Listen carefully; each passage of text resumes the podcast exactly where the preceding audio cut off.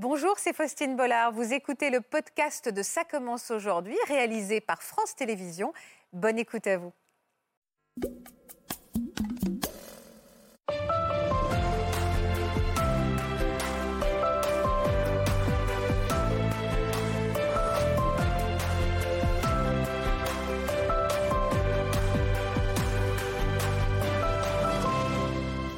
Bonjour à tous et merci d'être avec nous en direct cet après-midi comme tous les vendredis. Nos invités d'aujourd'hui font un peu partie de notre famille. Ils présentent le rendez-vous habituel de plusieurs millions de Français, à savoir le journal télévisé. Mais qui sont vraiment ces rois et ces reines de l'info? Comment travaillent-ils? Comment gardent-ils leur sang-froid? En toutes circonstances À quoi ressemble leur vie en dehors des plateaux? Ils vont nous en parler en toute simplicité avec la générosité qu'on leur connaît. Bienvenue à tous dans Ça commence aujourd'hui. Merci d'être avec nous.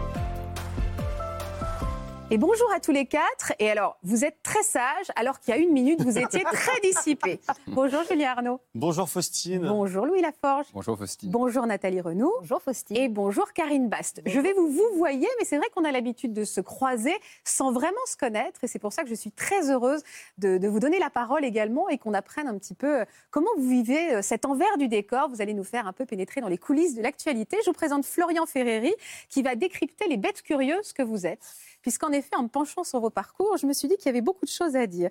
La première question que j'ai envie de, de vous poser, euh, c'est déjà, vous êtes tous très réseaux sociaux ou pas? Un peu. Pas tellement. Alors Julien, Pas non, hein, tellement. Pas tant que ça. Pas tant. non, c'est mais à dommage. l'époque, ouais, mais euh, honnêtement, il y a trop de, souvent trop de veines, trucs, trucs comme ça. Donc moi, je. Bah, c'est dommage puisque je vais inviter nos téléspectateurs justement à vous écrire, à écrire des questions, On à est à poser fond des réseaux questions. sociaux, ouais, à les ré- filles à fond, on adore ça. Le hashtag CCCA, Bien, Ça évidemment. permet des échanges quand même. Ah, évidemment, on, a, on attend euh, toutes vos réflexions sur l'émission qui va suivre. Je parlais hein, il y a un instant de la charge émotionnelle qu'implique votre, votre, votre métier. J'ai d'ailleurs envie de vous demander tout de suite quels sont les événements qui vous ont le plus marqué pendant que vous présentiez les infos. Nathalie Euh, le, le plus grand événement que j'ai eu à commenter, c'est le 11 septembre 2001.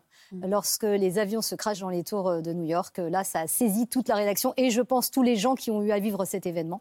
Et en tant que journalisme, euh, journaliste, c'est un moment euh, absolument inoubliable de- dans une carrière. Vous étiez où? Vous étiez déjà à la rédaction? à la rédaction d'LCI à l'époque. Et euh, j'allais euh, prendre l'antenne un peu après euh, le moment où les avions se sont crachés dans les tours. Et ça a été une semaine d'antenne euh, folle, quoi. Une Ah oui, folle ça, parce qu'on ne peut pas oublier des moments comme ça. Et j'ai revécu un peu cette sensation-là aussi à M6 euh, en- avec les attentats du 13 novembre. Et c'est là où l'adrénaline se mêle à l'effroi. Et, et- et on va en parler ensemble. Julien, vous, vous nous avez parlé, euh, vous avez préparé avec nos journalistes d'un événement beaucoup plus récent euh, qui vous a particulièrement bouleversé. On va regarder un extrait du JT, il date du 24 février dernier. Les sirènes d'alerte, elles retentissent depuis la nuit dernière à Kiev. Ce journal de 13 heures sera bien sûr très largement consacré à la guerre euh, en Ukraine, guerre qui a commencé juste avant 4 heures du matin la nuit dernière. C'est Vladimir Poutine lui-même qui a annoncé l'offensive. Depuis, les bombardements se multiplient un peu partout dans le pays et les blindés ont franchi la frontière. Le récit d'Ignès Aubornassin.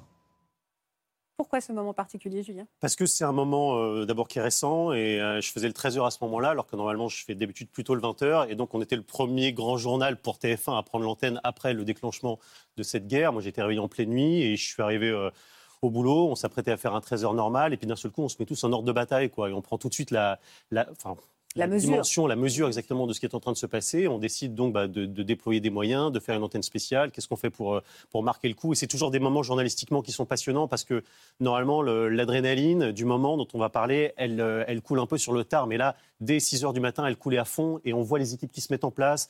On imagine toujours que les gens ils sont surpris du calme dans lequel, euh, en général, on travaille. Mais oui, c'est calme. S'il n'y a pas de hurlement, tout ça est très, très, très, très réglé. Et c'est aussi un souvenir particulier pour moi parce que euh, donc il y a eu euh, une heure et demie de- d'édition spéciale et après ça, je, il se trouve que je suis parti déjeuner très vite pour euh, voilà. Et quand je suis rentré, j'étais en scooter, je suis tombé, j'ai eu un accident de scooter. Donc euh, Une faute une journée. de euh, l'inattention parce que parce qu'on on a le contre-coup, parce qu'on est bousculé, parce qu'on est moins concentré sur le reste de sa vie Oui, voilà, c'est ça. Il y avait une telle décharge émotionnelle, si vous voulez, une redescente euh, très, très, très forte aussi, qui fait que bah, je pense qu'il y a plein de choses qui se sont mêlées ce jour-là. Euh, je suis tombé, donc la douleur, l'accident, l'émotion, et bref, ça a été une journée. Alors évidemment, évidemment, mon accident n'a évidemment rien à voir avec Non, le Premier dommage collatéral de la guerre. Non, mais voilà, je ne mets évidemment pas du tout les choses sur le même plan. Non, bien sûr, on c'est a pour compris. tous les journée sentiments très particulière. fort mêlés. Et du coup, bah, ça s'est fini à- jusqu'à 2h du matin aux urgences pour moi. Et j'ai fait tous les jours qu'on suivi avec la jambe dans le plâtre qui était cachée sous la, Ah oui, sous, sous la table du studio. Mais vous ne vouliez pas rater ce moment aussi Ah, n'en était pas historique. question une seconde. Je serais venu avec le, La perfusion la sur le plateau. ouais. Et vous, Louis? Quels sont les, moments qui ont plus Euh, marqué votre carrière? et- Effectivement, je n'avais pas pensé, mais euh, comme Nathalie l'a dit, le 11 septembre, moi, c'était mon premier soir 3 à l'époque. euh, ça, reste vous avez- un souvenir fort, mais sinon, ce sont les, les, les directs ou les moments enregistrés où je me suis retrouvé à l'extérieur des, des studios, euh, au milieu d'un d'un champ de, de cadavres. Et ça a été le cas en 2003 avec un, un immense tremblement de terre en Algérie. Et puis euh, l'année d'après, en 2004, avec le tsunami, tout le monde se souvient de, ces images en, en Thaïlande, au Sri Lanka et en Indonésie, et sur la à Banda Aceh, qui, était le, le- le- qui, qui est l'endroit où il y a eu le plus de morts, 160 000 morts, me semble-t-il, euh, en, en- en quelques minutes. Et quelques jours après, on s'est retrouvé avec, euh, avec les équipes de, de France Télévisions pour, pour faire des émissions. Et voilà, se retrouver au milieu de, de, de- de- de champs de cadavres, euh, c'est, ça, reste, euh, ça, ça reste un moment Ah très très fort. Et Mm. Voilà, quand on a préparé l'émission, quand vous m'avez posé la question, après, forcément, on, on a vécu plein de choses par, euh, à travers les- la, la télé, les écrans, mais là, je me suis retrouvé sur place. Ouais, c'est ça. Euh, c'était. Encore différent, parce que là, Ouais. il y a l'émotion palpable. Karine, c'est le même souvenir, je crois. hein. C'est vous aussi le Il y, a- il y en a pas mal, effectivement, comme dit Louis, mais euh, j'ai envie de rebondir aussi sur ce que dit Arnaud, parce qu'effectivement, euh, Julien, ça commence bien. On s'est, on s'est, voilà, on s'est On découvert a choisi. on On se sait, connaît, voilà, enchanté. Euh, non, c'est qu'effectivement, lorsque débute la guerre euh, en Ukraine, je suis au 20h ce jour-là, et euh, effectivement, tout ce que tu décris, euh, euh, ce qui se passe à la rédac, l'intensité en fait de l'actualité, et puis ça nous prend aux tripes hein, véritablement à titre professionnel et personnel. Donc, bien évidemment, ce jour-là. Et puis, je repense aussi, j'étais en Martinique encore à l'époque, au, au séisme en Haïti. Ah en oui. janvier euh, 2010 et euh, plus de 230 000 morts, si je me souviens bien. Enfin, c'était euh, c'était euh, énorme. Euh, géographiquement, la proximité euh, Bien sûr. implique euh, voilà aussi une proximité de, de cœur, j'ai envie de dire, émotionnelle. Donc euh, voilà, il y a eu plein plein de moments marquants. Avec ce point commun, c'est que ce sont que des événements dramatiques. hein, Alors, C'est- ça, c'est hein. terrible. Il terrible. peut y avoir des événements euh, positifs. Hein, moi, je me souviens avoir été euh, au milieu du Stade de France avant euh, une finale, euh, et ben, finale de Coupe d'Europe. Bon, ben là, c'est un événement dont on se souvient et qui donne le sourire. Donc, euh, il y a aussi ça parfois. On va en parler également. Alors Julien, vous êtes l'un des visages de l'information de TF1. Vous accompagnez notamment nos étés. Depuis la rentrée, vous êtes aussi aux commandes de Un œil sur le monde, de 20h à 22h sur LCI avec Ruth Elkrief. On va essayer de comprendre d'où vient votre passion pour l'actualité. On va remonter le temps ensemble en découvrant ces photos que vous nous avez confiées. Julien, né le 11 février 1974 à Bourg-la-Reine. Le petit garçon est très curieux malgré un manque de confiance en lui. Volontaire, il n'hésite pas à prendre la parole et rêve au fond de lui de devenir un jour présentateur. Doué au tennis, il ne manque pas d'ambition et se voit même gagner plus tard, qui sait, Roland Garros. Le jeune homme, toujours à l'affût d'informations, passe de longues soirées à regarder le JT. À 16 ans, Madame, monsieur, bonsoir. un événement le marque à tout jamais et fait naître en lui sa future vocation. Nelson Mandela, le leader historique de la lutte antiségrégationniste en Afrique du Sud. Il a été libéré peu après 16 heures. Et si cette libération n'est pas une fin en soi, elle est le symbole d'un changement radical de la politique du pouvoir blanc qui accepte désormais l'évolution du pays vers euh, l'égalité raciale entre les deux communautés. Vous me permettez une petite réaction, je précise que c'est vous qui avez choisi les photos, hein, parce qu'il y en a Ah une oui, série oui, quand oui, même qui vont, qui c'est c'est des dossiers assez lourds. Pourquoi cet événement particulièrement a, a- a marqué euh, et a fait naître une, une vocation. Pardon, j'ai une oreillette qui a été branchée visiblement sur quelqu'un d'autre, donc j'ai entendu une conversation en régie qui m'était pas destinée. Veuillez Non, mais m'excuser. c'est pour une raison simple. Dans, dans- dans le commentaire, votre journaliste a, a dit euh, euh, quand il avait 16 ans. En fait, c'était le jour de mes 16 ans. C'était le 11 février 1995, sauf erreur, euh, non, 10. euh, 90. Merci beaucoup. Oui, je- hein, moi aussi, j'ai des petits problèmes de, calcul. Ouais, d'oreillette. Et donc, euh, je me souviens très bien avoir passé la journée de mes 16 ans devant la télé à attendre ce moment parce que euh, nous, euh, moi, euh, j'ai j'ai grandi dans les années 70, 80, avec euh, le mur de Berlin, avec l'apartheid, avec euh, cet univers, etc. Et on sentait que petit à petit, ces digues tombaient les unes après les autres. On est en 90, donc euh, quelques mois après la, chute du mur de Berlin. Et moi, j'ai appris l'histoire. J'étais un dingue d'histoire à l'école. Je connaissais toutes ces histoires par cœur. Et ce jour-là, j'ai l'impression de voir l'histoire s'écrire vraiment sous mes yeux, l'histoire avec un grand H. Et je me souviens attendre de voir cet homme qu'on n'avait pas vu depuis pratiquement un quart de siècle. Personne ne savait à quoi il ressemblait. Et on voit tout de suite qu'il se, il se détache de tout le monde. On voit qu'il est plus grand. Et je me souviens très bien de l'émotion du, du- du- de l'envoyé spécial qui raconte cet instant. Et je me souviens avoir envie d'être téléporté dans le poste. On sent que ça Euh, vous anime. Hein Ah mais c'était oui oui c'était vraiment euh, viscéral organique j'avais envie d'y être de le voir de le vivre de partager ça avec toute l'émotion qui était la qui était la sienne Donc c'est et- ça la définition de votre métier. hein. ah ouais je pense ouais de c'est vraiment transmettre ces émotions. Ouais, c'est ça, c'est être le relais, euh, recevoir de l'information et la retranscrire pour les gens qui nous regardent avec conscience ou pas Mm. du niveau d'information qui est le leur. Donc c'est à nous de savoir où placer le curseur. Quels étaient les journalistes ou un journaliste qui vous a inspiré? Bah, dans cette même époque, moi j'avais euh, un modèle qui était euh, Bernard Rapp, le regretté Bernard Rapp, Ouais. Euh, que euh, j'écoutais sur Europe 1. Il animait une émission qui s'appelait euh, Découverte, je me souviens très bien, il avait le générique des découvertes sur Europe 1. Et Vous à l'heure où, je le fais bien, ouais. Ouais.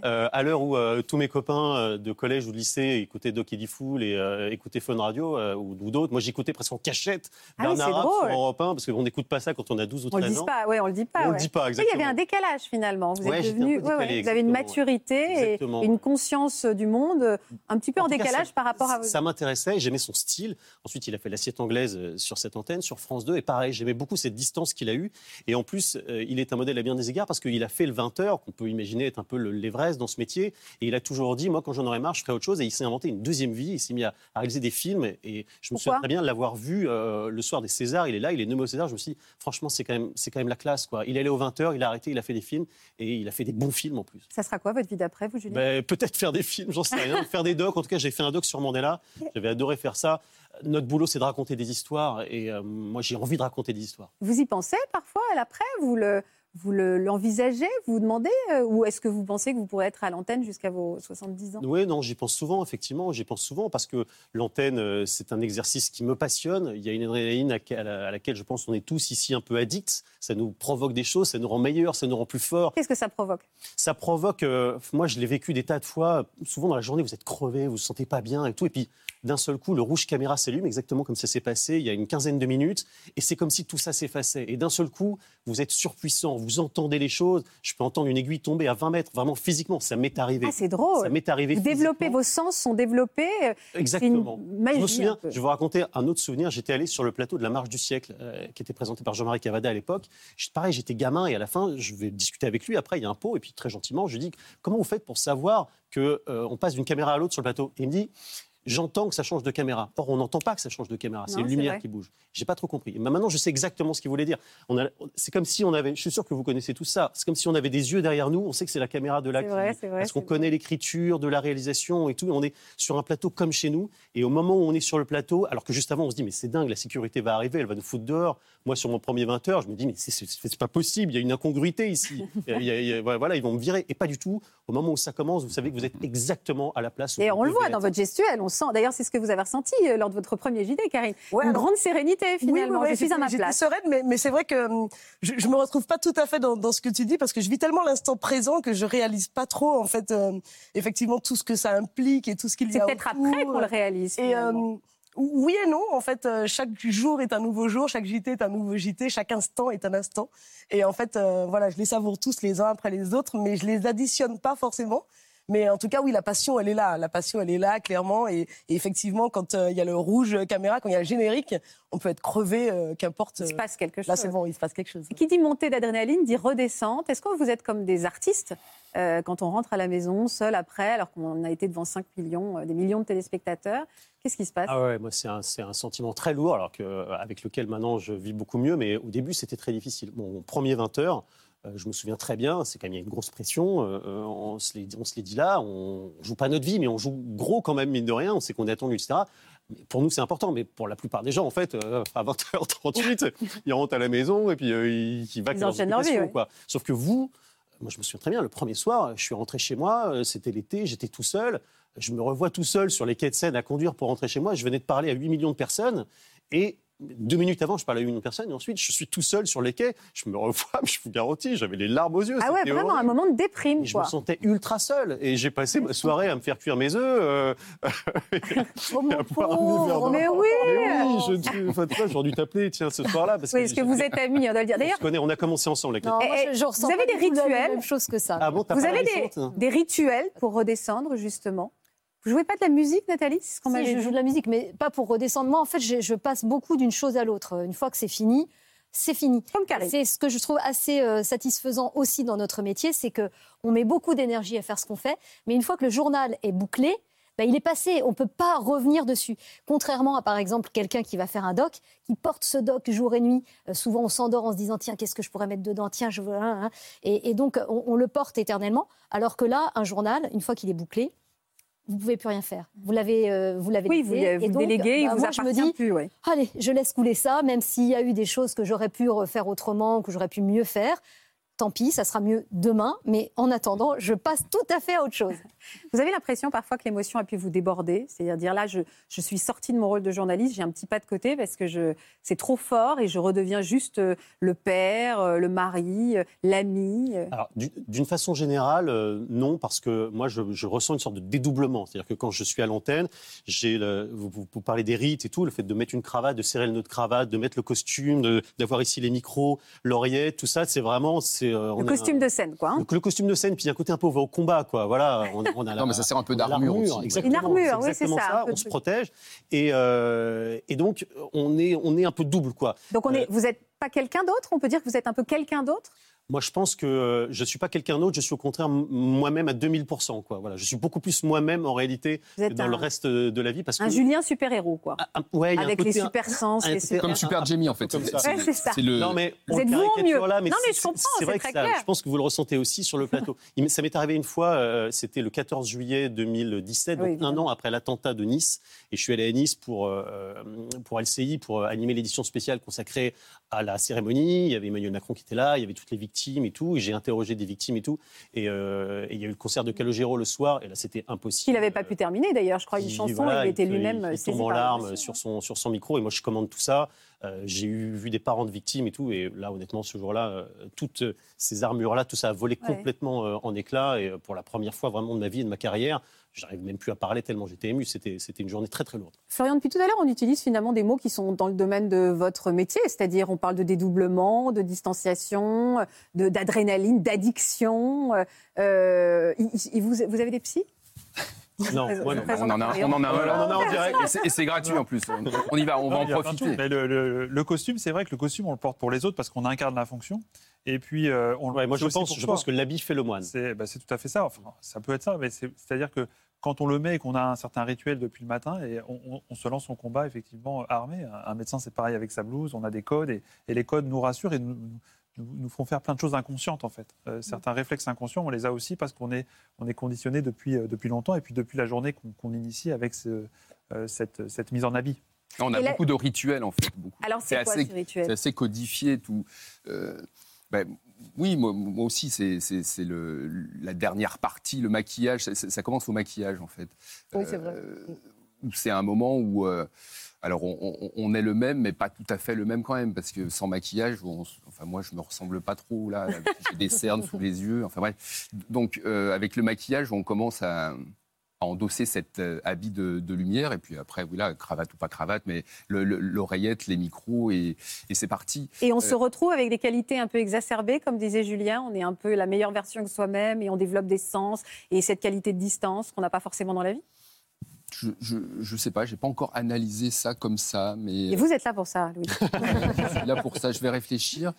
Euh, non, en tout cas, euh, on, on est dans le contrôle, ça forcément, euh, malgré toutes les horreurs qu'on peut raconter. Alors heureusement, il y a des, des- des belles histoires, mais on est dans le contrôle parce qu'on ra- on- on raconte le monde, un monde complexe et de plus en plus complexe, qu'on essaie de, de raconter de la façon la plus simple et, et honnête et objective. Euh, ouais, donc c'est pas c'est pas c'est pas facile. J'ai été très ému de, revoir Nelson Mandela parce que euh, toi tu l'as libéré, moi je, l'ai fait mourir euh, en direct dans le dans le forte cette phrase, comment vous le formulez. hein vous l'avez fait mourir, mais c'est juste. En et je j'ai été très ému. Il n'y a pas beaucoup de moments en dehors en, en, dehors de, des, des, directs ou des, des moments où j'étais envoyé spécial sur, sur le terrain, mais sur un plateau télé, j'ai été très rarement ému, mais ce soir-là, c'était euh, voilà une dépêche AFP, euh, euh, la mort de Nelson Mandela, et, on, sent que c'est voilà un pan d'histoire qui, qui s'arrête. Ben justement, ces images, elles font partie de celles qu'on va découvrir maintenant, que vous allez nous commenter après, Louis. Madame, mademoiselle, monsieur, bonsoir. Les Serbes de Bosnie ont une nouvelle fois provoqué l'ONU et l'OTAN aujourd'hui en bombardant la ville de Tuzla. Par ailleurs, le ministre bosniaque des Affaires étrangères a été tué dans l'attaque de son hélicoptère au-dessus de Bihac. Il était exactement 18h11 lorsque la terre a tremblé euh, sous nos pieds. Nous étions, ici même euh, en train de, préparer l'émission euh, en discutant avec nos invités. donc la terre a tremblé, c'était très très spectaculaire. 5,8 sur l'échelle ouverte de, Richter. Pour l'instant, je digère plutôt bien la banane, même si je ne suis pas sûr d'être prêt pour traverser l'Atlantique. On va admirer le, paysage, euh, profiter de, ce moment et on se retrouve à terre, waouh, dans quelques instants. Nous euh, apprenons, selon une dépêche de l'agence France Presse, le décès de Jacques Chirac, l'ancien président de la République, euh, est décédé c'était pas la, mort de Nelson Mandela qu'on a. Ah mais moi je fais mourir tous les grands de Ça c'est un moment important. La mort de Jacques Chirac, quand vous voyez cette dépêche, qu'est-ce que vous ressentez? Parce que vous êtes en plein direct, donc vous n'avez pas eu le temps de l'appréhender. Je ressens rien là, mais ah, vous ressentez rien? Bon, là, c'est le réflexe professionnel. Et d'ailleurs, je je, je, vais un peu trop vite parce qu'il y a tout un process d'habitude quand, quand une dépêche AFP euh, tombe en direct. On doit la vérifier à France Télévisions. Il y a des équipes qui, qui vérifient, etc. Sauf que là, on est en édition spéciale ce matin-là, euh, euh, concernant, et vous l'avez vécu aussi, euh, l'incendie de l'usine Lubrizol de Rouen. Donc là, je suis à l'antenne depuis déjà trois heures, je crois, pour raconter toutes les fumées autour de, Rouen. Et ma collègue Marianne Théolaire, que je salue au passage, on n'entend pas trop dans l'extrait là, mais il me glisse Chirac. Et donc je regarde l'écran de, contrôle, les dépêches, euh, des dépêches et en rouge urgent décès Jacques Chirac. Euh, et donc voilà, je prends toutes les précautions oratoires pour euh, pour dire selon la selon l'AFP, selon la famille, le président Jacques Chirac est mort, etc. Donc oui, c'est un moment. et après c'est parti, on est reparti en édition spéciale, mais bon, on a hmm. beaucoup moins parlé de l'usine Lubrizol pendant quelques heures et, beaucoup de Chirac. Vous vouliez être footballeur, Louis? Eh oui. Ça arrive. Mais c'est pas arrivé. Et, comment le virage s'est fait? Qu'est-ce qui vous a fait euh, euh, tomber euh, Le manque de talent. Comment vous êtes tombé accro à Non, non, mais franchement. Vous, faites, vous, êtes nul au foot Non, je, ne suis pas nul, mais pour être footballeur professionnel. Pas assez, en tout cas. Vous n'êtes pas assez. Exceptionnel. Et je n'étais pas exceptionnel. en plus, je me suis rompu le ligament croisé au mauvais moment. Enfin, bref. Mais oui, oui, je suis né à Saint-Etienne, à quelques centaines de ah. mètres du Chaudron, le mythique stade des, des Verts l'équipe de Saint-Etienne a été une grande équipe à une époque. Euh, c'est plus le cas. On est dernier de Ligue 2. Là, c'est un peu dur à vivre parce que je suis toujours supporter de, mes Verts malgré tout. Et donc, euh, oui, quand je me suis aperçu à 15-16 ans que je ne pourrais pas devenir euh, professionnel comme bien comme mes idoles de, jeunesse, euh, Rocheteau, Kurkovic, Piazza et d'autres, euh, je me suis dit comment les approcher. Euh, voilà, donc j'ai, je, me suis imaginé journaliste sportif. Et, ah ouais, pour aller au contact. J'ai jamais été journaliste sportif. Une fois que j'ai eu la carte de presse, j'ai jamais plus pratiqué de, de journalisme spécialisé dans le sport. Mais mes premières années, au moment où où je préparais euh, les écoles de journalisme, où j'étais en fac d'histoire. Euh, oui, j'ai commenté des matchs de foot, j'ai fait des résumés. Enfin, voilà, comme nous, euh, ils aiment le foot aussi. Hein. Je, suis pas tout seul. D'ailleurs, c'est un des moments forts hein, pour vous. Vous me le disiez tout à l'heure. Vous retrouvez de la Coupe d'Europe, je crois, c'est ça Vous me disiez l'Euro 2016 sur M6. J'ai quitté pendant un mois le journal pour animer une émission post-match, et il se trouve que la finale était diffusée sur M6 et qu'on a fait l'émission d'avant-match et d'après-match euh, au Stade de France. Donc là, je me suis retrouvée sur la pelouse du Stade de France avec euh, les Français qui s'entraînaient là. Euh, ah, ils étaient à la distance où vous vous trouvez. Donc ça, c'est assez sympa. C'est quoi C'est l'autre... Pardon Enfin, Nathalie a une, une famille aussi qui est Oui, football depuis On va y venir, on va y venir. Voilà. Euh, ne on, dévoile pas tout. C'est du teasing. on disait tout à l'heure que vous n'étiez pas accro aux réseaux sociaux. Vous avez commencé à me dire, ouais, il se dit quand même des choses méchantes. On voit, enfin, dur. Est-ce que il y a une vraie défiance envers les journalistes aujourd'hui On a une vraie défiance même euh, envers la façon dont on nous raconte l'actualité. Ça peut vous blesser, vous? Ou vous avez une distance parce que vous incarnez une rédaction Ce qui, est blessant, je pense, c'est euh, des procès qui sont faits souvent un peu de façon injuste. Il y a des tas de choses que, enfin, que j'entends qui commencent à m'agacer un peu depuis quelques temps. Euh, Pendant longtemps, on était là, oui, peut-être, etc. Mais la vérité, il faut quand même aussi qu'on réaffirme ce qu'on fait. On essaie d'être euh, honnête dans ce qu'on fait, d'être le plus objectif possible. Je pense qu'avec le Covid, il y a quand même eu un basculement, me semble-t-il. Et la confiance est revenue un peu aux journalistes. Et à ce moment-là, les médias un peu traditionnels, je pense, ont, euh, Ont repris un ont- petit voilà, peu, euh, ont, euh, Et puis, leur blason un peu Je dirais qu'il y, y y a une défiance et parfois une haine, mais qui confine aussi à la fascination et à l'amour. Enfin, vous voyez, c'est un balancier euh, assez paradoxal. Ouais. Euh, J'ai des gens, moi, qui me disent Oh non, mais le- les journalistes, encore vous, etc. Ouais, voilà, Et puis qui, dans la phrase suivante, me disent Au fait, euh, mon fils ou ma fille cherche un stage de troisième. Euh, C'est vrai. Non, alors, Ah, mais- faut savoir. Ou bien, ou bien, Ça moi, me- je regarde jamais la télé, et puis en fait, ils vous racontent tous les, tous les Ouais, programmes, voilà, ils connaissent par cœur et tout. Il me vient une question d'ailleurs. Est-ce que vous êtes des bons clients dans les dîners? Est-ce que quand vous arrivez, euh, au contraire, est-ce qu'on a mille questions à vous poser comme sûr. je le fais aujourd'hui Il y a d'ailleurs plein de gens qui me disent Non, mais Nathalie, toi euh, qui es journaliste, Tout le temps. est-ce que tu sais si Emmanuel Macron va décider euh, bah non, Qui a tué JFK Toi qui sais. Je ne sais pas si Emmanuel Macron va décider de poursuivre le, le- le- le- Ça, voilà, c'est vrai le- On vous donne un pouvoir Ah bah oui, presque et des sûr, oui, oui, connaissances que vous n'avez pas forcément, T'as- Karine. T'as envie de perdre ton nom presque. T'as envie de dire je, je suis juste Karine. Tu sais, en fait, voilà, t'es sans cesse. Les gens doivent savoir, si on a des informations intéressantes, on, on va les leur donner, hein, c'est notre boulot, ouais, hein, donc on les garde pas Parce pour nous. sait forcément Exactement. en avance ou autre. C'est ça, fou. exactement. Moi, je, je leur dis, mais ce qu'on sait, on le raconte en général. On l'a vérifié et on le dit. Donc, euh, Sinon, on serait Je pas très très bon qu'on quand ne fait même. pas l'actu. Hein, on ne fait pas l'actu. on Vous êtes d'accord avec ça, Louis? Oui, oui, euh, non, il n'y a pas d'infos cachées que, que l'on garde pour les dîners en, en ville. Bon, perso, j'en fais pas trop. Et dans, dans Ah mon non, mais moi, je cercle- parle de dîner d'amis. Ouais, voilà, dans le cercle amical, euh, moi, je suis plus le, le présentateur télé, donc on, non, on parle, on parle de, de plein de trucs, mais pas, pas forcément de, ça. de- de mon travail. On parle de l'actualité en général, de- du monde, Hmm. et du monde qui ne va pas très bien actuellement, ça c'est sûr. Mais euh, non, je, je ne suis pas questionné, en tout cas plus questionné. euh, Là-dessus, ils savent ce que j'ai fait, puis on, voilà, on est passé à autre chose depuis longtemps. mes, mes propres parents m'ont demandé d'aller réparer l'antenne télé sur le toit, c'est vous dire le niveau de. Ça, c'est très pratique, en tout cas.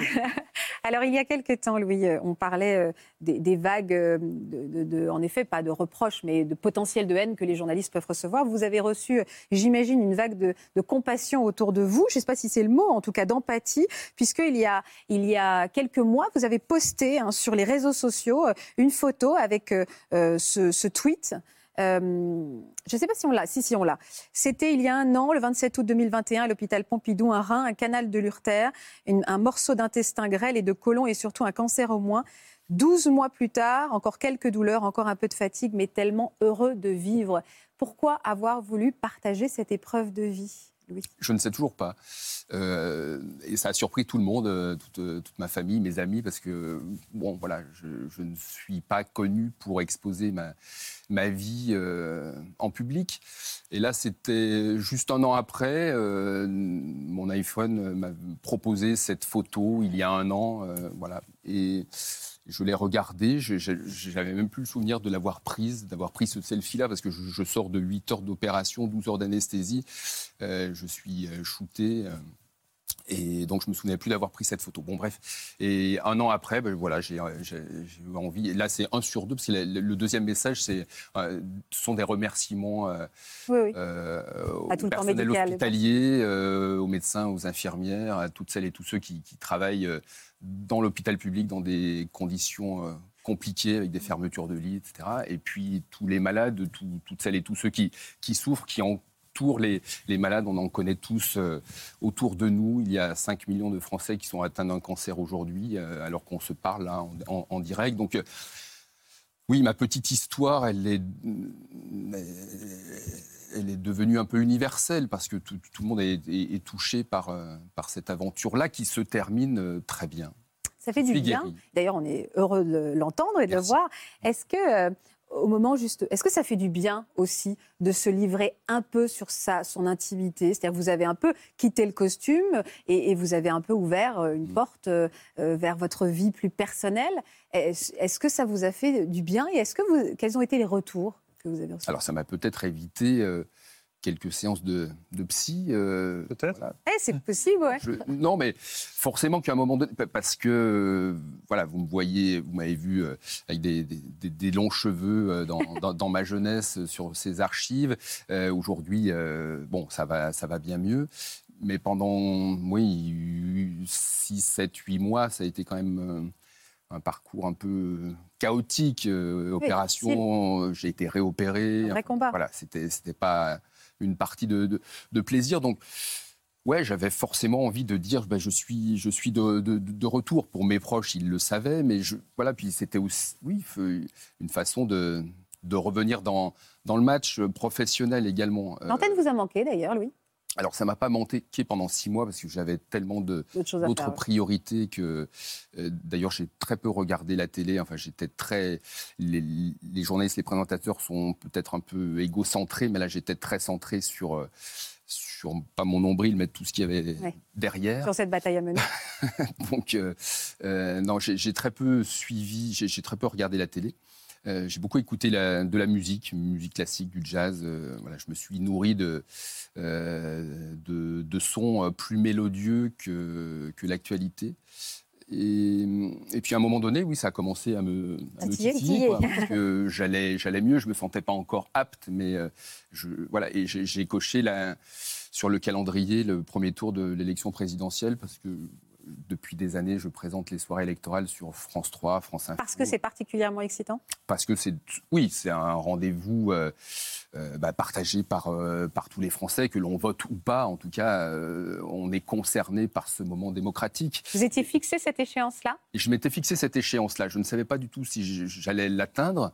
Et puis, voilà, France Télévisions, la direction de, de, de- de l'info à France Télé m'a laissé euh, vraiment euh, toute la latitude pour décider jusqu'au dernier moment si, si je pouvais être euh, en capacité, parce que ce sont des, des petits marathons, hein, ces soirées-là, c'est 4 heures, 5 heures de direct. repris avec ça Oui. Après avoir euh, fait une pause comme ça de plusieurs mois? 9 mois. Ah, Il n'y a pas eu de rente de réchauffement, si j'ose dire. Ouais, J'ai j'ai présenté de- de- deux petites sessions d'infos l'après-midi. Et histoire c'est de- revenu Ah oui. euh, tout de suite comme ça?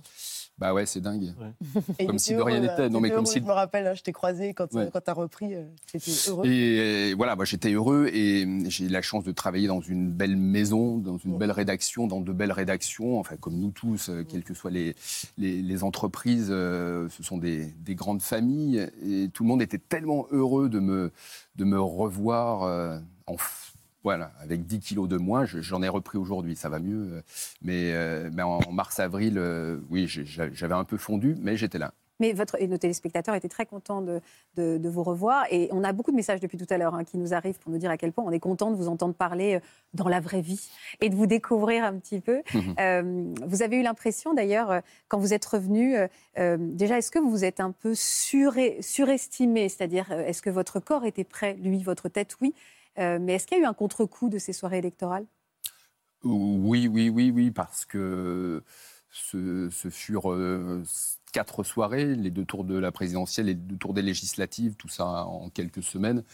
Donc oui, je l'ai un peu payé après, mais euh, je me suis reposé. J'avais beaucoup de vacances à prendre, donc j'ai pas travaillé de tout l'été.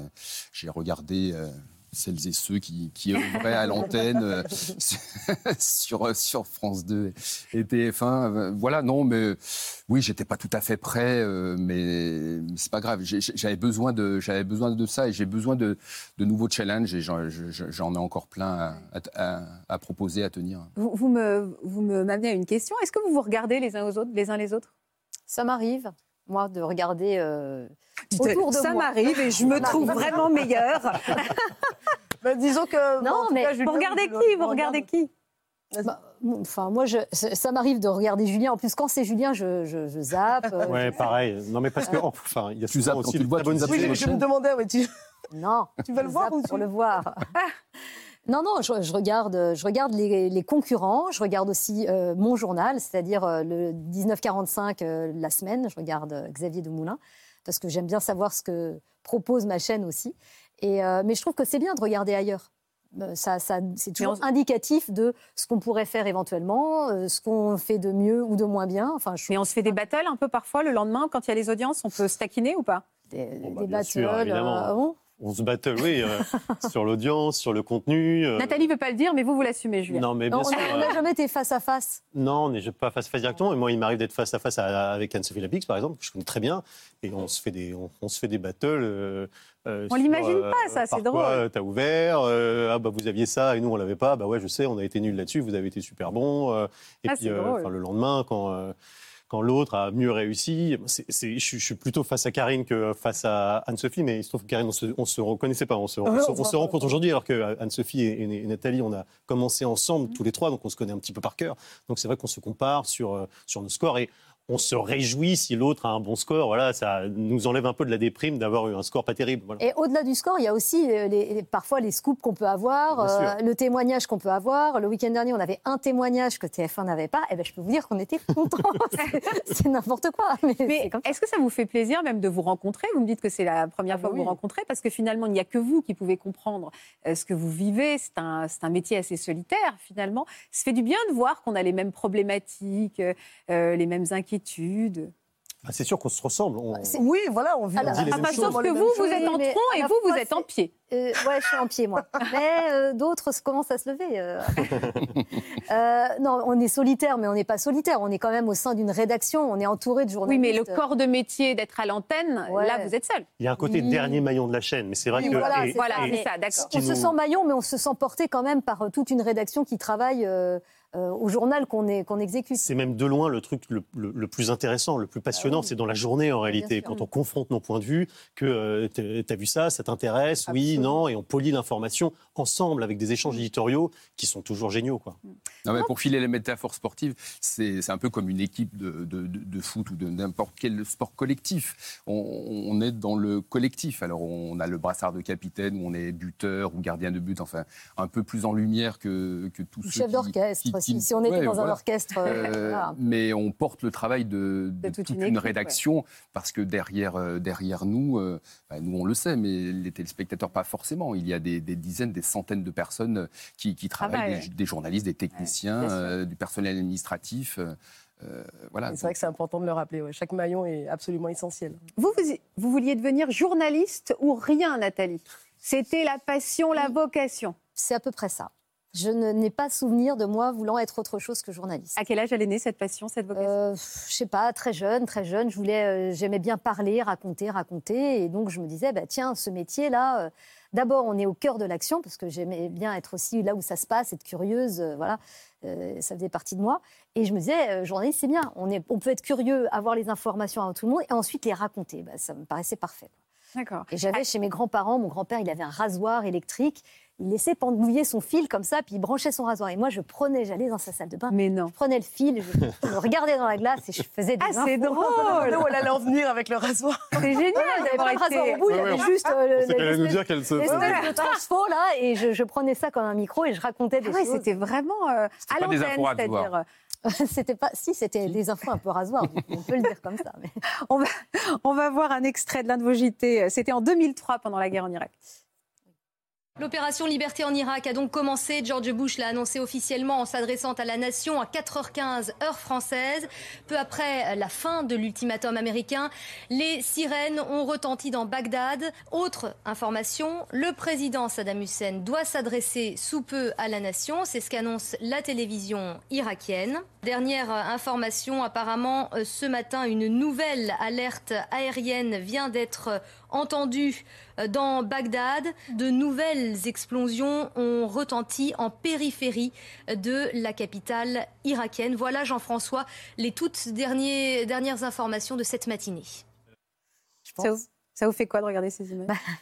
D'abord, euh, on se dit que le temps passe quand même là, si vous voulez. Ah non, vous êtes Je- je Il passe sens pour que- tout le monde. hein, c'est Je pas- sens que c'était il y a 20 ans. Moi, j'avais a 20 l'impression d'être la même, et en fait, non. Et là, euh, c'est une certitude Juste les maintenant. cheveux plus courts, mais à part ça, franchement. Et, euh, et en même temps, quand je vois ça, je me dis ah ouais, je, je comprends pourquoi j'aime ce métier. Je sens l'excitation que j'avais là, parce que c'est, euh, on sent que ça se passe en direct, que je suis en train de, de raconter des choses. Je découvre les dépêches et je les C'est retranscris. passionnant. Et, euh, et on- je sens l'adrénaline dans mon ton.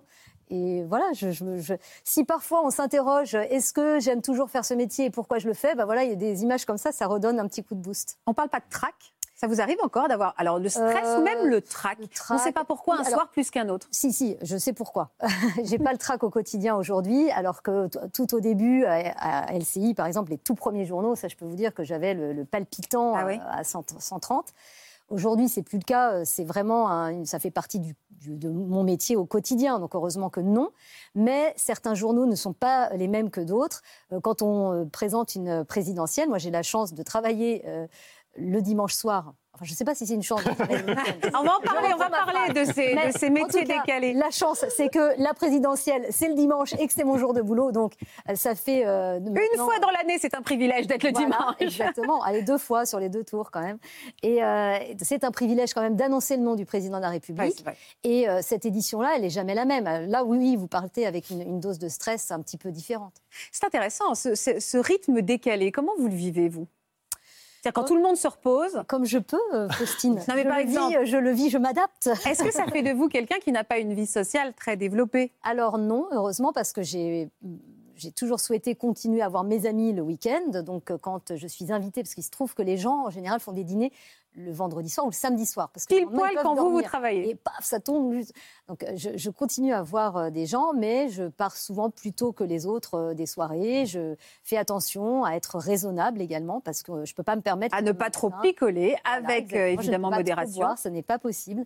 Il faut être en forme pour pouvoir tenir un 12,45, un 19,45. On ne peut pas arriver euh, complètement épuisé. euh. Avec parfois la culpabilité de, de rater des moments personnels, des moments familiaux. Et je ne pose pas que la question parce que vous êtes une femme. Je pourrais tous vous poser la question pour les je- vacances, je- tout ça. je- je- J'entends bien, mais ça pourrait effectivement être posé à un homme de la même manière.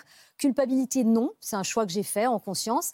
Euh, c'est vrai que je ne vois pas ma famille le week-end, mais je vois ma famille la semaine. Donc, euh, euh, mes enfants sont un peu plus âgés maintenant, mais quand ils étaient plus jeunes, j'ai pu aller les chercher à l'école la semaine, alors ce que plein Ouais. de gens ne peuvent pas faire. C'est ça, vous avez Donc, raison. euh, j'ai décidé que j'avais d'autres moments à leur consacrer et que ces moments-là, je les consacrais pleinement.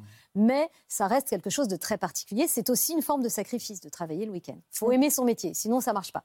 Vous êtes d'accord avec ça, Karine? Ah, clairement, ouais, en Martinique, je, en Martinique, je faisais le JT le week-end. Donc, euh, vendredi, samedi, dimanche, je connais. euh, et puis, effectivement, quand j'ai eu mon fils, euh, là, pour le coup, j'ai eu des petits moments de culpabilité. Ouais. Parce que, ben voilà, j'étais pas avec lui. Bon, il était bébé, j'essayais de relativiser. Mais c'est pas évident. Puis, j'ai fait des matinales. Donc, là, pour le coup, en termes de décalage. Je vous ai pas posé la question. Vous avez tous des enfants? Oui. Oui, oui, moi aussi j'ai vécu ce décalage pendant des années euh, en présentant euh, le soir 3, donc euh, où on termine à minuit, minuit et demi. euh, Ah ouais. Et puis les week-ends 12, 13, 19, 20 sur, sur France 3. Et voilà, avec des enfants en bas âge à l'époque. Et heureusement, leur maman a beaucoup assuré à ce moment-là. Euh, oui, il faut être bien entouré pour, Ouais. pour être euh, professionnellement euh, au top. Parce que euh, oui, la, la vie quotidienne continue et quand on vit euh, en décalé comme ça pendant des années et des années, euh, il faut une sacrée organisation. Est-ce que les, votre, le, le père assurait, parce que vous me parlez de votre épouse qui assurait, est-ce que le, le, votre, le mari, votre mari, votre compagnon, peu importe, Bah, il, assurait assurait, il assurait carrément. Il était rédacteur en chef du, du journal que je présentais. Ah, vous avez travaillé Et alors, attendez, mais ça m'intéresse En fait, vous Vous avez l'avez rencontré enfants. Vous l'avez rencontré non, dans ce cadre-là Pas du tout, je l'ai Ah, pas rencontré du tout Complètement en dehors du travail. Je l'ai rencontré euh, en Hippocagne. euh, voilà, et on était euh, tous les deux étudiants dans la même classe. Mais alors, du coup, vos métiers, enfin, vous avez... bah, voilà, La vie vous a amené à ou c'était euh, un on but a- de travailler On est devenu ensemble journaliste euh, parallèlement. On a, f- on a eu des parcours parallèles. Et puis, il se trouve qu'à un moment donné, on s'est retrouvés à M6 et on a travaillé ensemble. C'est facile? Euh, bah, euh, euh, c'est facile. Oui, moi, je trouvais ça plutôt agréable parce que on, on avait Vous avez dit deux fois eux avant. Donc Non, ça, souvent, ça faire eux. Bon, je vais dire ça, il va mal le prendre. Tout n'est pas blanc ou noir, Faustine. Je- je- je sais. fois, il y a des, des- Bienvenue ici, je sais. mais qui gardait les enfants Non, alors mais bah, euh, c'était une organisation. Ouais, c'est ça, euh, ouais, avait, euh, on était euh, entouré d'une nounou de grande confiance. On a aussi des familles qui venaient, prenaient le relais, etc. Voilà. Et, euh, mais euh, c'est- ça permettait quand même, malgré tout, à la cellule familiale d'avoir des Mm. moments euh, complètement ensemble en semaine. Voilà. C'est quoi vos passions à côté? Et Je vais demander d'abord à Florian, est-ce que c'est important quand on fait un métier autant exposé, même pour décrocher de l'adrénaline, de développer d'autres points de passion, quoi, Bah, d'autres idéal- activités, même idéalement, il faut artistiques? réussir à décharger un peu parce que même s'il n'y a plus l'anxiété, il reste quand même le stress. C'est des grands moments de stress, on est exposé. Et pour que ça redescende, ça redescend naturellement, c'est physiologique, mais pour que ça redescende durablement, il faut trouver autre chose. Alors le sport, c'est un classique. Le sommeil, quand on peut, c'est important. Et puis les loisirs. Les loisirs, euh, pour, euh, pour vider l'esprit aussi, c'est quelque chose de, de fondamental. Ah bah alors vous faites quoi pour vous vider l'esprit, Nathalie? Alors, euh, en ce moment, je fais beaucoup de couture. si vous voulez une petite euh, Sérieusement? ah ouais, Mais vraiment de la couture mais vous, mais vous cousez quoi? Ouais, je, bah, je, je couds plein de choses. Je couds des sacs, je couds des Ah ouais? vêtements. Et vous les vendez? Non, non, non. Mais vous les présentez euh, Non, pas encore. Vous les mais- présentez sur les réseaux Eh, Vous savez, il faut penser à sa reconversion. donc. Vous les présentez sur les réseaux? Euh, ça m'arrive. Euh, Là, ça ne m'est pas arrivé depuis un Ah, petit c'est moment. mais drôle. ouais, je, je couds, je joue du piano, je Ah oui, vous cours. êtes euh, multiple Enfin, voilà. hein. Vous, Non, mais ça fait du bien, ça. C'est vrai que je pense que c'est important de ne pas tout euh, donner à ce métier qui peut happer beaucoup. Donc, euh, il faut se garder de l'énergie pour autre chose et ça permet de se ressourcer, de se réoxygéner. C'est très important. Surtout quand on donne pas tout, on est meilleur quand on, quand, euh, sur l'instant présent. C'est ça aussi. Quand on est que dans son travail. et qu'on Non, a j'ai pas compris. Enfin, attendez, attendez, j'ai pas compris plus rien. Ça veut dire quoi quand- on donne pas tout, on est meilleur? Quand on n'est pas que, que sur le travail, on est meilleur Ah oui, sur le travail. d'accord, ok. J'ai compris, j'avais pas compris. plus réactif. euh. D'accord. Euh, c'est quoi votre activité à côté, vous, Florian? Ah, bah, j'en ai plein. Le ski, le ski, le ski, la passion pour le un- ski. Ça fait un peu. euh, bah, c'est un sport un peu élitiste. non Oui, c'est vrai, c'est vrai, vrai, vous le- pouvez pas dire ça. Et Euh, saisonnier un peu aussi. Les c'est- saisonniers. Et c'est quoi vos passions, vous, à côté? Qu'est-ce qui, qu'est-ce qui vous fait Moi, je redescendre en danse et je chante. Vous chantez Je chante euh, dans la voiture. C'est-à-dire que là, vous êtes terrorisé à l'idée que je vous demande de Ouais, non, chanter. là, non, moi, je me passe mon permettrai pas. Non, mais non, quel je- genre de J'aime chanter à tue-tête dans, dans la voiture en, en quittant le boulot, Ah ouais euh, dans la salle de bain, dans le salon. Mais quel genre de, de Ah, je chante de tout. Hein. Je- Ah ouais De tout, ouais, ouais. Je- J'écoute de tout et je chante de tout, mais j'adore chanter à tue-tête. Et vous Donc, je mets dansez. la- euh, la ah, je regrette de vous respecter au point de ne pas vous mais demander de chanter. Faustine. Eh ben, eh, eh ben, Karine, nous on peut y aller, vas-y. Ouais, c'est ça, ouais, alors je reviens. Allez, Vous chantez bien? Non, mais non. Ah d'accord, ah oui, alors, parce que Mais c'est ça l'autre euh, chose. Vraiment pas. Donc je suis Et- avec moi-même, ça va, on s'entend bien. Et vous dansez euh, sur quel genre de. Pareil, quel type de danse? tout. Alors c'est vrai que j'aime beaucoup euh, tout ce qui est euh, musique latine, euh, mais Ah ouais. euh, ou de la musique des Antilles aussi. euh, du- du- Frotti frotta. Euh, ouais, je me frotte à moi-même. C'est un résumé un peu cliché, vous avez raison. non, mais euh, voilà, j'aime beaucoup me défouler de cette façon. D'accord. Euh, ça fait un bien euh, immense. Ouais. Vous, Moi, je danse vous faites de avec, la- euh, avec Julien. Vous dansez Ah oui, des danses de salon, je vous Des- imagine bien. Beaucoup de rock. Non, on a beaucoup on a- dansé. on a euh, beaucoup dansé le rock, il danse très bien le Nathalie. rock. Mais pourquoi vous avez beaucoup dansé les rock? Ah, parce que- bah, Parce que Nathalie est une danseuse exceptionnelle et euh, ça nous Mais dans quel cadre? Bah, Bah, Dans dans les des- cadres un Ah, peu des festifs. soirées personnelles, Ces fameuses soirées où elle doit rentrer tôt et où elle doit faire attention. Et des petites fêtes où il y a de la musique et où on danse. Ah, c'est drôle, c'est drôle. Alors, je- faites-moi penser à vous faire danser, à vous faire chanter. Et vous, Louis, je vous fais, euh, vous allez faire Moi quoi j'ai longtemps joué euh, au foot euh, euh, avec des copains de. Oui, mais vous n'étiez pas excellent. Non, je non. vous taquine. Oui, mais- Je vous taquine, bah, Louis, je vous taquine. Si, mais euh, été quand même le gardien de but de l'équipe de France. Ah ouais Non, mais d'équipe de France 3. Je sais pas ce que Ah, ça veut dire. France 3. C'est la chaîne. Ah, France France 3, 3, je pense. ah oui, j'ai cru que c'est la merde. J'étais, pardon. J'étais la zut, je connais pas les C'est Ah déjà pas mal. On est parti faire des tournées. euh, euh, D'ailleurs, je me suis rompu les ligaments croisés. euh, sur Encore Ah ouais, sur De l'autre genou. Ah, euh, ah bah oui. 20, Ah ouais. ans, euh, 20 ans après, La 25 totale. ans après. Euh, euh, au- alors, c'était pas au Qatar. Au Qatar, là, c'est la Coupe du Monde actuellement. Euh, c'était, euh, je ne sais plus dans quel, aux Émirats Arabes, je crois. On, on avait fait une tournée des télévisions euh, euh, européennes. Bref, euh, donc le foot que je partage, euh, passion que je partage avec mes trois garçons. Donc, on, regarde. J'ai beaucoup joué avec eux, mais là maintenant. on- regarde le- les matchs à la télé. Euh, et puis, puis le, oui, la culture, le, cinéma, le théâtre. J'avais la chance hier soir, par exemple, je suis allé voir La vie de Galilée euh, avec la, la troupe de la Comédie Française. Euh, je vous conseille. 2h40, c'est un peu long, mais c'est très beau. D'accord. C'est moins fun que la danse antillaise, mais ok. Plaisant. Et La vie de taquine. c'est. Oh, sinon, tu chantes dans la voiture. Mais oui, je vous taquine. Vous devez chanter un moment sous la douche, j'en suis sûre, Louis. Même pas Très doucement. Très oui, je fredonne. Euh, Nathalie, vous êtes aussi une femme engagée en dehors de la couture, donc, et, et du rock, et des soirées euh, festives. J'ai bien cerné le personnage. Une femme engagée, c'est-à-dire la Fondation M6, vous nous en dites un mot? Je peux vous en dire un mot. Je suis la marraine de cette fondation depuis, euh, allez, on va dire 10 ans à peu près. Euh, c'est une fondation qui œuvre pour les prisons et pour la réinsertion euh, des détenus.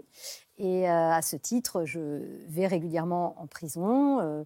j'essaye au maximum de m'engager dans cette voie-là, de soutenir des gens qui sortent de prison. C'est le cas encore en ce moment. Et puis, on organise avec cette fondation un grand concours d'écriture en détention. Et j'en suis membre du jury depuis, euh, depuis qu'il existe ce prix. Et c'est euh, une, vraie fierté parce que à travers ce prix, on a rencontré des détenus qui ensuite ont eu des parcours de réinsertion qu'on a pu suivre, qu'on a pu soutenir. Et alors c'est une petite goutte d'eau euh, d'engagement dans, tout ce qu'on devrait faire et pourrait faire, mais euh, c'est déjà ça. Euh, et, c'est quelque chose qui donne aussi du sens à ma présence sur M6. C'est-à-dire que oui, j'ai un travail que j'aime et pour lequel qui me passionne, mais je, trouve que j'ai du sens aussi dans ce métier parce que je peux m'engager au sein de mon entreprise, donner de mon temps, essayer de faire que les choses aillent un peu et mieux. cette notoriété au service de quelque chose. Je trouve que tu es aussi, euh, tu présentes des émissions de faits divers, tu présentes des émissions liées à la justice, donc il y a aussi. Euh, Exactement. Alors c'est d'ailleurs pour ça qu'au départ M6 avait pensé à moi pour devenir la marraine parce que je présente une émission de faits divers. Alors parfois ça se confronte un peu parce que quand je vais en détention, j'ai plusieurs fois rencontré euh, des gens qui sont détenus et dont j'ai parlé de l'affaire ah, dans fou. mon émission. Donc oui, oui, c'est arrivé que certains me confrontent. Bonjour, pourquoi vous avez parlé de moi de cette manière-là? Bonjour monsieur. Euh, C'est fou ce décalage, bien sûr, c'est fou ce décalage. Euh, mais bon, euh, je... d'ailleurs certains m'ont dit, un jour j'ai eu une, table ronde avec des femmes détenues à la prison de Rennes qui disaient pourquoi vous parlez de faits divers à la télévision et en même temps vous vous engagez pour nous? C'est deux choses qui ne vont pas ensemble. Et j'ai essayé de leur expliquer que si ça pouvait. Oui, ça pouvait totalement cohabiter. Ensemble. Karine, le jour où vous êtes arrivée sur le. Est-ce que c'est le Graal déjà de présenter le 20h euh, ça dépend euh, comment ce qu'on entend par là, parce que euh, bien sûr, je, je ne, le, prestige du 20h est ce qu'il est et je, je, voilà, ça, ça changera jamais. Mais moi, j'ai une, une oh, vision que c'était transparent sur la photo. Moi, j'ai eu peur là. Moi aussi, j'ai eu peur. Je me suis dit, mais c'était peut-être un peu osé. Pardon. Non, non, non, non, mais en fait, c'est juste que, euh, voilà, la, façon dont je vois les choses, c'est que de toute façon, euh, je respecte tellement le téléspectateur que quel que soit le JT euh, que je présente, quelle que soit l'édition que j'ai pu présenter, voilà, mon, implication est la même et pour moi, ça reste quelque chose qui aura l'importance que ça aura. Point. Qu'il y ait 1000 téléspectateurs ou 5 millions, voilà. Mais évidemment, quand une, une, proposition comme celle-là arrive dans une vie, surtout quand on s'y attend pas, qu'on n'a rien demandé et tout ça, c'est merveilleux. C'est merveilleux, j'ai une chance oui. Et pour vous, tout a commencé à en Martinique. On va regarder un, JT du 19 janvier 2015. Vous étiez donc là-bas, en direct aux funérailles de la policière tuée à Montrouge par euh, Amédi Koulibaly. Euh, c'était au lendemain des attentats de Charlie Hebdo. Ah, 19 20 Et on rejoint Karine Basta-Régis. Bonsoir Karine. Il est 2 h de l'après-midi hein, chez vous en Martinique et les funérailles vont commencer. Oui, beaucoup, beaucoup de monde devant cette église de Sainte-Marie ici en Martinique. Et ce n'est pas vraiment surprenant, car vous le savez, Carole, à l'image de cette grande marche républicaine le 11 janvier dernier à Paris, ici l'on se sent concerné.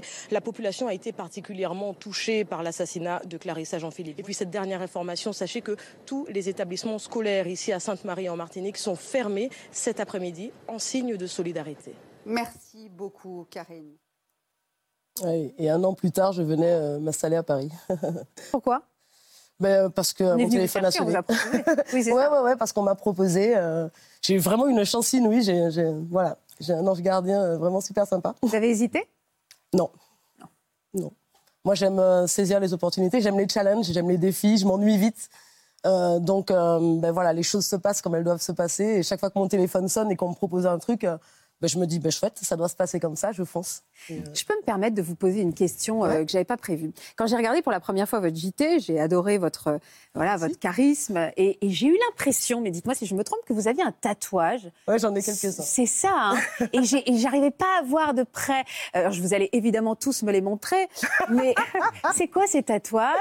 Et, ben, je suppose que, je, vois le regard vers, vers la cheville. Oui, je me souviens qu'en fait, vous, vous portiez, je crois, une jupe et je m'étais dit, je crois qu'il y a un tatouage et évidemment, je suis curieuse. C'est un tatouage polynésien avec, euh, avec le prénom de mon fils et puis toute l'histoire de, mon fils en fait. D'accord. Et vous en avez un Et j'en ai bavé au fait. Hein, je dis ça. fait mal à cet endroit-là? Alors c'est l'horreur absolue. Ah oui, c'est ici, c'est particulier? Là, là, vraiment, ah ouais. Pourtant, je suis pas douillette, hein, mais. Euh, là, oui. Et vous en avez où alors? Comment? Vous en avez où ailleurs? Ben, J'en ai euh, au poignet, le dos, la nuque. C'est vrai? Quelques-uns. Et vous en avez combien? Oh, 6-7 peut-être? Vous êtes demandé si ça pouvait est-ce qu'on s'est est demandé pour vous si c'était euh, parfois oh, bah, dissimule un peu celui-là, histoire d'être un On peu. On me l'a jamais euh, demandé, et heureusement, parce que de toute façon, je suis arrivée avec, hein, j'ai envie de dire. Donc, euh, donc non, non, on m'a jamais demandé de les dissimuler, ni rien. Bon, après, il n'y a pas écrit euh, Fuck the World, hein, pardon. hein. C'est écrit quoi 20 Le 20, 20h France 2. 666, ah bah non. C'est ça. Donc, euh, non, non, après, euh, on m'a jamais, jamais, jamais rien dit euh, Ah, à ce sujet. Et euh, voilà. Et tant mieux. Vous avez des tatouages? Je ne sais pas à quel moment j'ai été amenée à poser cette question. est-ce, que vous, est-ce que vous avez des tatouages? Ou est-ce que vous avez un piercing caché que vous ne pourriez On pas pourra, montrer on à pourra couper au montage. Non, on est en direct. Non. Ouais. Euh, Vous avez un tatouage? non, non. Non Julien Non, on n'est pas rock'n'roll. Hein. Pas de À part tatouage. Bah, ça devient, ça devient rock'n'roll de pas en avoir. Que Est-ce que vous êtes rock'n'roll, Karine? Oh, je peux l'être. J'ai l'impression, sans Ouais, vous je peux connaître, l'être. Je crois que j'ai que vous pouvez être vraiment fun, quoi. Ouais. Ouais, c'est Ouais. ça. Puis je suis très spontanée, euh, donc euh, Est-ce que vous êtes attentive aux audiences, vous? Pas du tout. Rien à je, je le dis de cette façon parce que je, je sais que quand j'en parle dans notre cercle, souvent on me regarde avec, euh, avec des yeux éberlués. euh, Pas du tout, moi non plus. et euh, Vous les regardez, vous les regardez tous, les audiences. J'y pense, euh, pense presque jamais. Sérieux Le lendemain JT. Mais on ne vient pas vous les Ben, partager, elles on viennent vient à vous, ces On vient audiences. me voir, on vient m'en parler et je, je- spontanément, je n'y pense quasiment jamais. En fait, on les reçoit tous les matins si on fait Ouais. des émissions quotidiennes, tous les matins à 9h. À 9h02. Voilà. Voilà, on a, on a- et Faustine, vous les regardez aussi, les audiences. c'est- On me les envoie, c'est vrai. Quand je les ai pas à 9h05, je fais Si vous les regardez pas, il y en a d'autres qui les regardent pour vous. Oui, voilà, y a, y a vrai. Moi, j'avoue que je ne les regarde pas beaucoup. C'est vrai? Alors, c'est pas la même chose, les audiences d'émission et l'audience du JT. Il y a Bah, encore si, ça, ça- ça reste des audiences. Est-ce que vous pensez que ça illustre vraiment la qualité d'un journal? euh, Enfin, moi, j'ai la chance, on a la chance d'avoir des audiences qui sont tout à fait correctes, donc euh, ça pose pas de problème. Si elles étaient en baisse, là, peut-être que je les regarderais plus attentivement. mais- Ou on vous les ferait regarder un peu plus Oui, attentivement voilà. Sans doute. Et vous, Louis C'est la même chose sur le Non, je les regardais beaucoup euh, quand je présentais Des Racines et des Ailes parce que c'était un, un prime, c'est un prime important euh, euh, sur, sur France 3 qui, qui rassemblait euh, à l'époque 4-5 millions de téléspectateurs. Donc il y avait de, de gros enjeux euh, pour, euh, pour l'entreprise. Aujourd'hui, sur, euh, sur France Info, nous, on est la petite chaîne d'info, la, la quatrième, la dernière née. Euh, L'audience euh, monte régulièrement, tranquillement. Et, et j'ai la chance de pouvoir travailler sans, cette pression-là. Sans sûr, cette pression-là. On, on regarde les audiences, évidemment, parce que c'est important de, de faire notre travail pour qu'ils soient vus, écoutés, regardés par, par le plus grand nombre. C'est le, le but, mais pas à n'importe quel prix. Et on, voilà, on va prendre le temps. Euh, France Info, on est arrivé à, à 1% d'audience. Ça ne veut pas dire grand-chose aux gens, mais euh, et LCI fait du très bon boulot. Mais les, les autres chaînes ont mis beaucoup plus de temps que 6 ans d'existence pour arriver à ce 1%-là. Donc voilà, on, est assez content de, on est assez serein. satisfait on est complémentaire euh, euh, avec les, les autres chaînes d'info. Moi, je les regarde, honnêtement. Ça... Vous bien. Il y a un côté challenge que. Vous qui gérez, je vous interromps, vous qui gérez mes- les directs, vous savez pourquoi je vous interromps Oui. Parce que c'est bientôt fini. Parce que voilà, il me reste. Qu'est-ce que vous faites quand vous, quand vous avez encore plein de questions à poser et qu'il reste 1 minute 30 Eh ben, je On me dis, je vais les poser euh, en loge et comme ça. Et comme ça, téléspectateur n'en profitera pas, mais moi, oui. On a reçu beaucoup, beaucoup de messages. hein. Vraiment, les gens sont très curieux de vous. Il faut vraiment que vous continuiez à nous raconter euh, euh, bah, votre salle de bain, euh, vos soirées endiablées, vos soirées euh, pleines de culture. Qu'est-ce qu'on dit? Votre tennis, vous jouez au tennis, vous c'est c'est- c'est ça Non, vous jouez pas au tennis. C'est- c'est quoi votre question exactement Je sais pas, j'essaie de m'en sortir. Merci Florian de nous avoir accompagnés. Merci à tous en tout cas. Merci pour votre générosité. Merci. Euh, Merci à vous. on se retrouve la semaine prochaine parce que c'est le lancement euh, de nos semaines spéciales justice. Ça va vous intéresser, Nathalie. Et c'est une semaine que vous attendez évidemment beaucoup. Donc rendez-vous lundi. Merci pour votre fidélité. Je vous souhaite un très beau week-end. Je vous embrasse et je vous dis à lundi.